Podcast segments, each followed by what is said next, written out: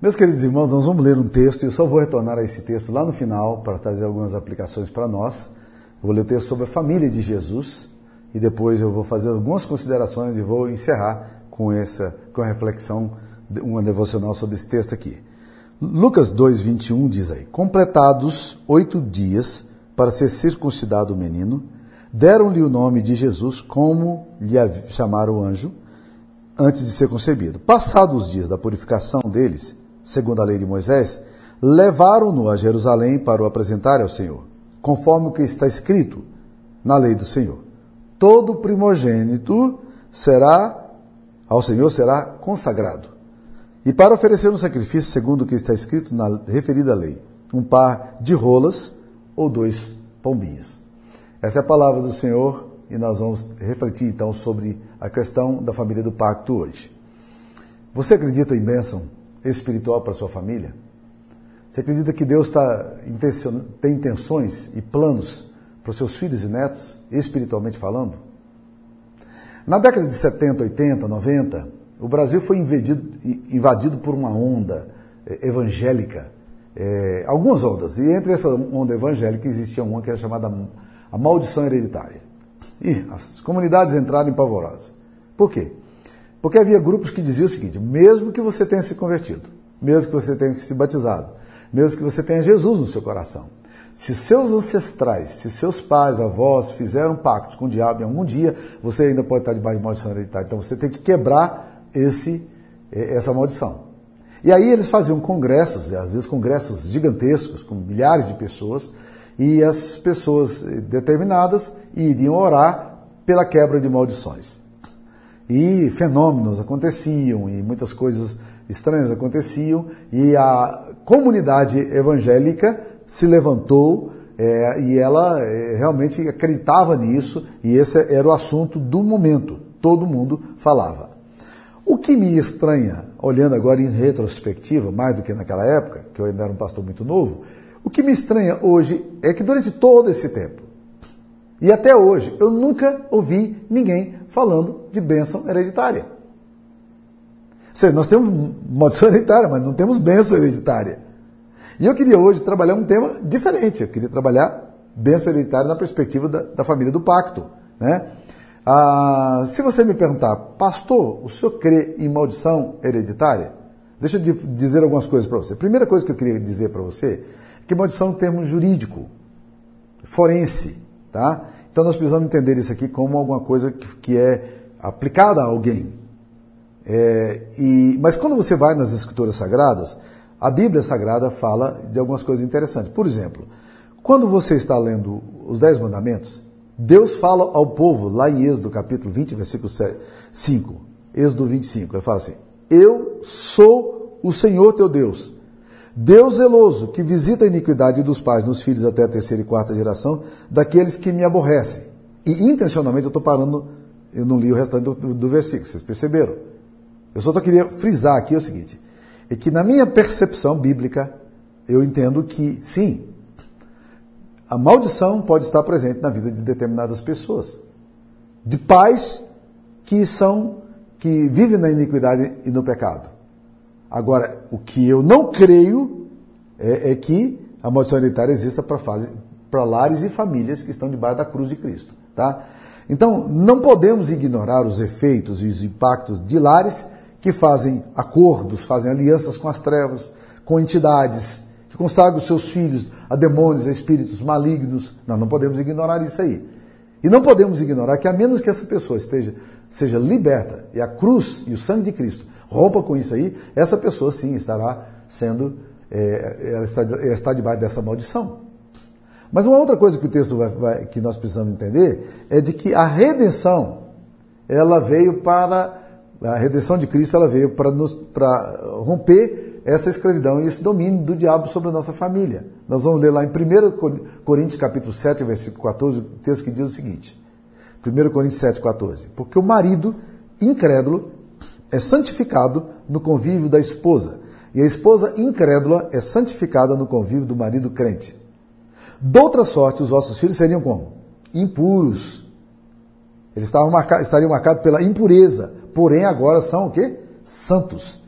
Né? A obra de Cristo entra na vida e no lar e redime, resgata, purifica e santifica. E tira essa, essa impureza e coloca é, é, a graça de Deus presente.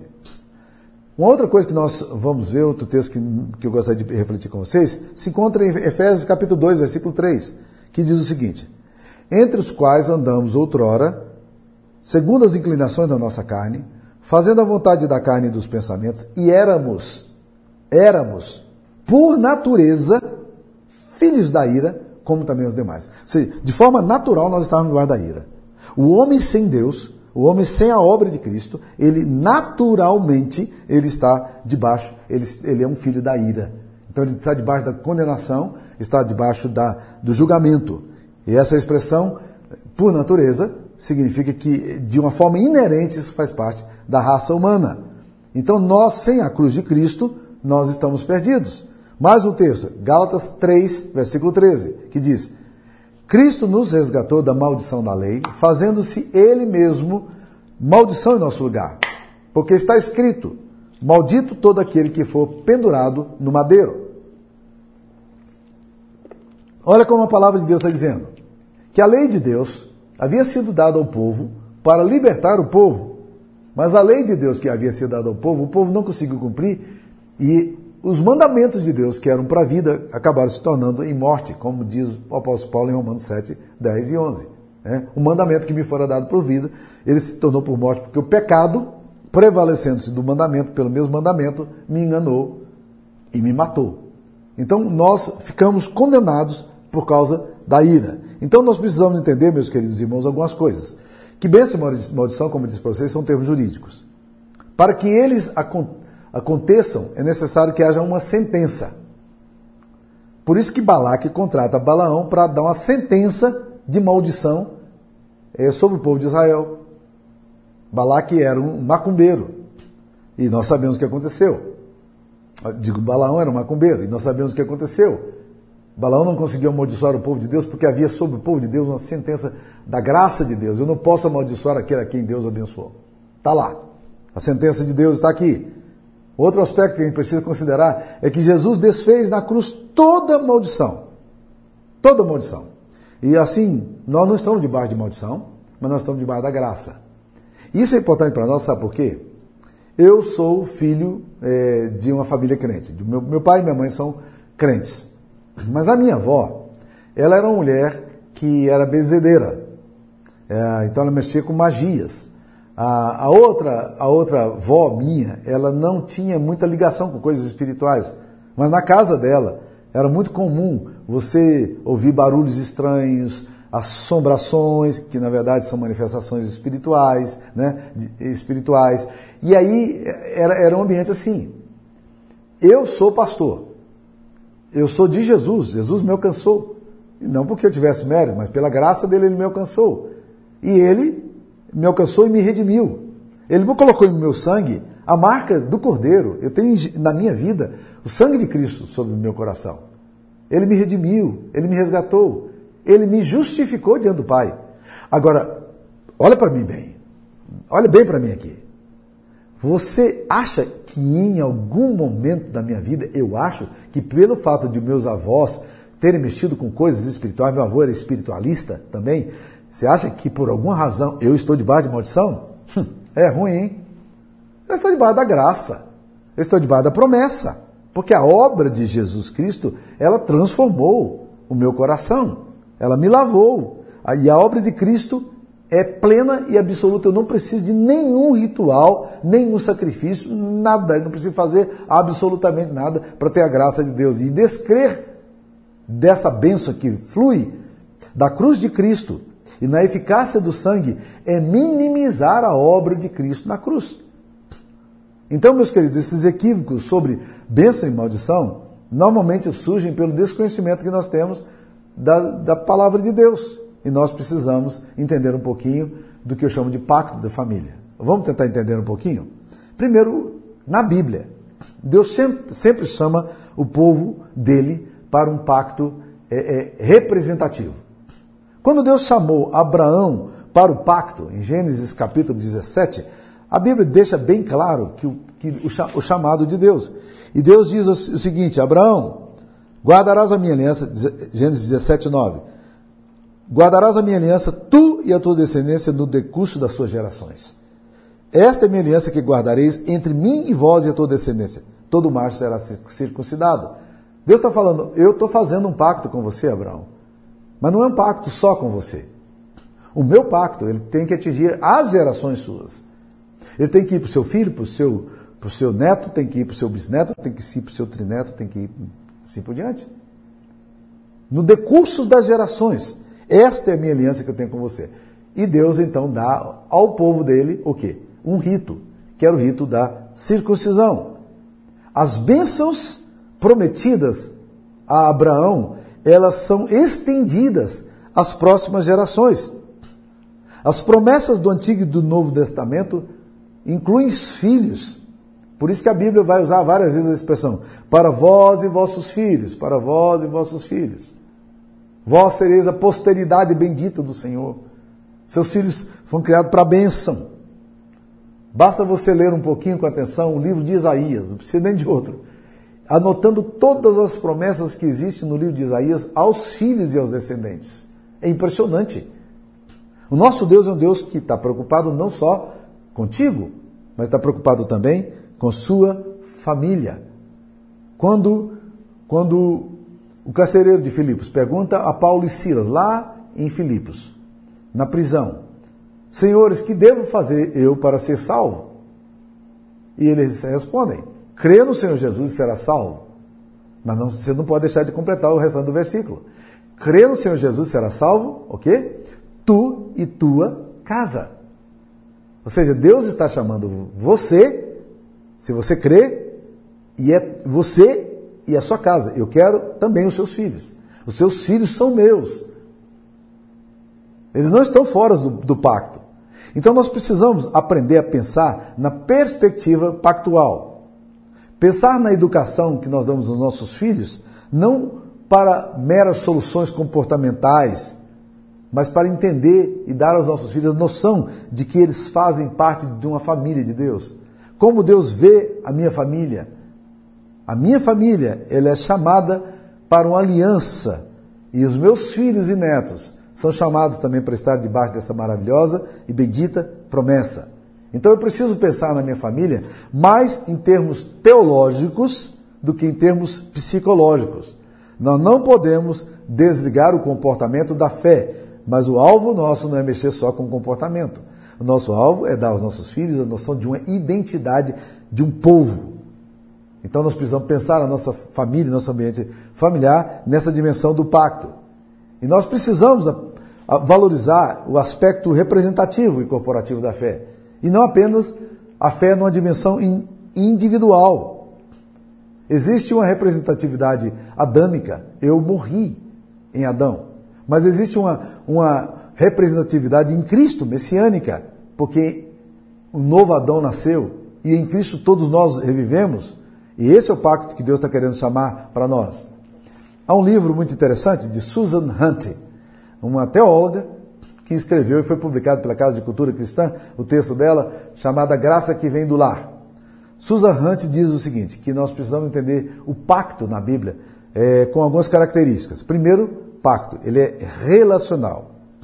Deus é pessoal e ele faz aliança conosco e se liga a nós numa fidelidade pactual. É relação.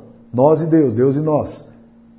Deus e nossos filhos. Segunda coisa, ele é iniciado soberanamente. Na Bíblia Sagrada, meus queridos irmãos, a base do pacto não é a sua fidelidade, a base do pacto é o amor e a bondade de Deus. Nós somos inseridos no pacto por causa da misericórdia e graça de Deus. Nós não fazemos nada que impressione a Deus, para Deus dizer, agora eu quero você no pacto, porque o que você fez foi maravilhoso. As coisas não começam no homem, as coisas começam em Deus. Então ele é iniciado soberanamente, é, é a soberania de Deus. Segundo o seu beneplácito, sua boa vontade, ele nos chama para um relacionamento de amor de, de amizade. E em Cristo Jesus nós somos inseridos nessa, nessa aliança que Deus quer fazer conosco. Outra coisa, esse pacto é um pacto trinitário. É o Deus Pai, Filho e Espírito Santo. E a Trindade se faz o modelo de, da comunidade. A Trindade é a comunidade perfeita, que vive em harmonia. E Deus também tem um relacionamento trinitário que ele resolve também estender esse relacionamento trinitário e comunitário a todos nós. Quarto, o pacto também tem uma dimensão corporativa. A salvação é pessoal, mas Deus não nos trata apenas como indivíduo. Ele vê a nossa família na dimensão pactual. Nós somos uma comunidade marcada pela aliança. Quinto, quinta característica do pacto, ele é generacional ou geracional, de geração, ligado às gerações. Uma geração contará a outra geração os louvores do Senhor. É um pacto que é feito nosso com Deus e também que vai estendido à nossa geração. E essa ordem é familiar, essa ordem é abrangente. O pacto também tinha um sinal. No Antigo Testamento, o sinal, o rito, era a circuncisão. E no Novo Testamento, com a inserção das mulheres na comunidade, também esse pacto é o pacto eh, do batismo, que nós fazemos é, e fazemos hoje ainda. Então, meus queridos irmãos, olha essa frase de Charles Hodge, um teólogo é, reformado, que diz o seguinte: aos olhos de Deus, os pais são representantes autorizados dos filhos. Agem por eles, contraem obrigações em nome deles. Onde os pais entram num pacto com Deus, eles levam consigo seus filhos. Se um homem se unisse à comunidade de Israel, assegurava para seus filhos os benefícios desse pacto, a não ser que eles, os filhos, voluntariamente os renunciassem. E assim, quando um crente adota o pacto da graça, ele traz seus filhos para dentro dessa aliança, no sentido de que Deus lhes promete dar, no tempo determinado por ele, todos os benefícios da redenção, se eles não renunciarem voluntariamente ao comprometimento batismal. Em outras palavras, os nossos filhos são inseridos no pacto. E a não ser que eles renunciem voluntariamente a esse pacto, eles ainda estão no pacto. Eles precisam renunciar voluntariamente a esse compromisso que os pais fizeram por ele. E, lamentavelmente, eu já vi filhos verbalizando isso, dizendo eu queria renunciar a minha, uh, ao meu batismo. Tá? E graças a Deus, esse mesmo filho que renunciou para choque toda, de toda a comunidade, eventualmente lá no futuro, ele voltou arrependido, pediu perdão e fez de novo uma nova profissão de fé e se, e se reintegrou à vida da igreja e hoje é um missionário. Não é maravilhoso isso? Tá? Eu conheci o Dr. Clério, o doutor Clério foi, Clério Vieira foi um, um, um delegado que durante muitos anos ele foi, foi diretor do CEPAIGO em Goiânia. Ele era membro da Igreja Vila Operária, Igreja Presbiteriana Vila Operária. E certa vez ele fez uma afirmação muito interessante. Ele disse o seguinte: todos esses anos que eu passei aqui no CEPAIGO, nessa, nessa penitenciária, em nenhum momento recebemos aqui um filho sequer que tenha sido batizado na infância numa igreja evangélica. Nenhum. A pessoa, que coisa maravilhosa, que coisa séria, né? E ele, ele ficou 18 anos, até onde eu sei, é, ele já tinha 18 anos naquela época que ele era é, diretor da penitenciária de, de Sepaigo em Goiânia, né? Então, meus queridos, o entendimento da, do pacto da, uni, da unidade, ele integra, ele harmoniza, e nós precisamos falar do pacto que fizemos com Deus a favor dos nossos filhos. Nós precisamos contar aos nossos filhos a graça de Deus em nossa vida. Dizer que nós pertencemos não a este mundo, mas à família pactual de Deus, que nós somos de Deus. Nossos filhos precisam entender que são herdeiros da promessa e que devem viver na esfera desse pacto.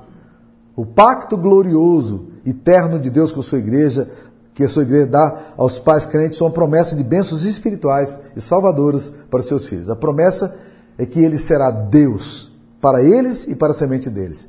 É de suma e eterna importância que os pais se apeguem a esta promessa pela fé e procurem no Senhor as bênçãos que ela traz para seus filhos. Não é fantástico isso aí? Então, meus queridos, eu queria dizer para vocês, a partir agora, voltando então para o texto que nós lemos no início, eu queria fazer uma breve devocional sobre essa, essas coisas maravilhosas aqui. A primeira coisa que eu queria chamar a atenção. Lucas capítulo 2, versículo 21. Completado oito dias para ser circuncidado, deram-lhe o nome de Jesus, como lhe chamaram o anjo antes de ser concebido. Jesus foi levado ao oitavo dia para ser circuncidado. Por que, que os pais faziam isso? Por que, que José fez isso? Por que, que José pegou Jesus com Maria e foram à igreja, foram ao templo, para ali fazer a circuncisão? Porque na mente de José e Maria estava muito claro: aquele filho pertencia a Deus. E o sinal que Deus dava da circuncisão, ele é tão forte que ele é feito no órgão genital masculino. É uma forma de dizer: a procriação, o que há de nascer, é meu. Os filhos são meus. Então, os pais de Jesus, que, que representam bem essa família do pacto, eles levam os seus filhos para fazerem os ritos, porque eles entendem que o seu filho faz parte desse pacto maravilhoso que eles têm como pais. Então, eles trouxeram os seus filhos. No oitavo dia, eles circuncidaram, porque reconhecerem que esse menino estava debaixo de um pacto geracional e pertencia ao povo de Deus. Mas olha o versículo 22. Passados os dias da purificação deles, segundo a lei de Moisés, levaram-no a Jerusalém para o apresentarem ao Senhor, como, conforme o que está escrito na lei do Senhor. Todo primogênito ao Senhor será consagrado. O que, que eles fazem aqui agora? Após a purificação, eles levam Jesus a Jerusalém, porque isso era uma ordem de Deus, segundo a lei de Moisés. E eles estão cumprindo dessa forma todo o ritual da lei. Em outras palavras, estão obedecendo aquilo que Deus dizia que deveria ser feito em relação aos seus filhos. Nós, como pais, precisamos fazer exatamente a mesma coisa. Nós precisamos prestar atenção naquilo que a palavra de Deus diz em relação aos nossos filhos e nos firmarmos nisso e cumprirmos no nosso coração fielmente aquilo que Deus está mandando para nós. E mais, olha, olha o que diz mais. No versículo 24: E para oferecer um sacrifício segundo o que está escrito na referida lei, um par de rolas ou dois pombinhos. Eles trouxeram ofertas ao Senhor. Então a família do pacto circuncida, a família do pacto consagra o primogênito, a família do pacto o que faz? Traz uma oferta ao Senhor. Segundo o que está escrito. O que estava escrito na lei? Se era uma família rica, devia trazer uma oferta maior. Então, se era um filho de um príncipe, de um sacerdote, devia trazer ofer... no ofertório, eles deveriam trazer ali para o templo um, um, um animal, um boi, né? ou então eles deveriam trazer um cabrito, alguma coisa maior, uma oferta maior. Mas José e Maria eram um casal muito pobre, muito simples. Então o que, é que eles trouxeram? Um par de rolas ou dois, ou dois pombinhos, que era o sacrifício suficiente para Deus, porque para Deus o ponto não é o quanto eles davam, mas o ponto era a obediência. Nós falamos então aqui, meus queridos irmãos, da família do pacto. Mas deixa eu ser mais objetivo em relação a esse assunto. Deixa eu ser um, um pouco mais radical aqui. Não há possibilidade de ser uma família que vive debaixo do pacto sem que os pais venham para esta, esta abençoada condição do pacto. Ou seja, você não, você não pode fazer um pacto com seus filhos se você não fez um pacto você mesmo com Deus. Tem muitos pais tentando terceirizar a questão da educação religiosa para os filhos. Mas Deus está dizendo: eu quero você. E eu quero que você traga os seus filhos para mim também. A salvação começa na casa nossa como pais. A nossa aliança com Deus é que vai refletir-se na aliança que nós temos com a nossa geração. Eu creio que Deus me chamou para um pacto geracional. Sara e eu nunca abrimos mão de orar por nossos filhos. Sara e eu nunca abrimos mão de orar pelos nossos filhos e pelos nossos netos, e pelos netos que, se Deus quiser, ainda teremos. Não, nós não estamos, nós não estamos desistindo dos nossos filhos. Se a fé cristã terminar em mim, se a obra de Cristo acabou em mim, ah, meus queridos irmãos, eu, eu seria muito triste com isso. Quando os pais veem os filhos se afastando do caminho do Senhor, nós precisamos voltar para o Senhor, para as promessas do Senhor e dizer: Senhor, o meu filho foi consagrado ao Senhor. Eles são do Senhor. Eu os entreguei ao Senhor. Eu, eu fiz um pacto contigo. E eles são do Senhor. Nós não podemos abrir facilmente mão dos nossos filhos, porque a não ser que eles renunciem voluntariamente a esse pacto, eles estão debaixo do pacto. E a eles submissos. Então, para que os filhos saiam do pacto, como nós lemos aqui atrás, eles precisam renunciar voluntariamente ao comprometimento batismal que os pais fizeram. Então nós não vamos abrir mão. Nós vamos continuar orando para os nossos filhos, até que Deus derrame a sua graça e o pacto dele se cumpra na vida dos nossos filhos. Você crê nisso? Você espera por isso? Você gostaria de orar por isso? Ore fielmente. Quando as tribulações vierem, os temores que os filhos estão indo embora, continue firme no Senhor. Amando o Senhor e amando seus filhos. Até que Deus traga redimido esses meninos pelos quais você tanto tem orado e aos quais você tanto ama. Porque Deus também os ama. Vamos orar? Ore junto comigo.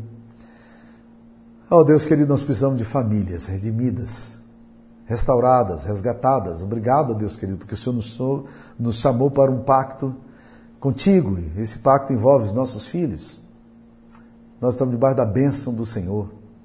Nossa casa está debaixo da bênção do Senhor.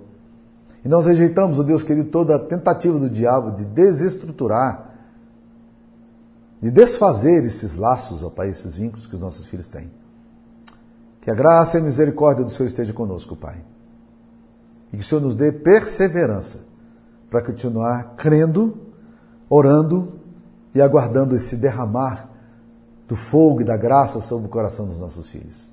Essa é a nossa oração em nome de Jesus. Amém, Pai. Deus abençoe sua vida. Fique na paz.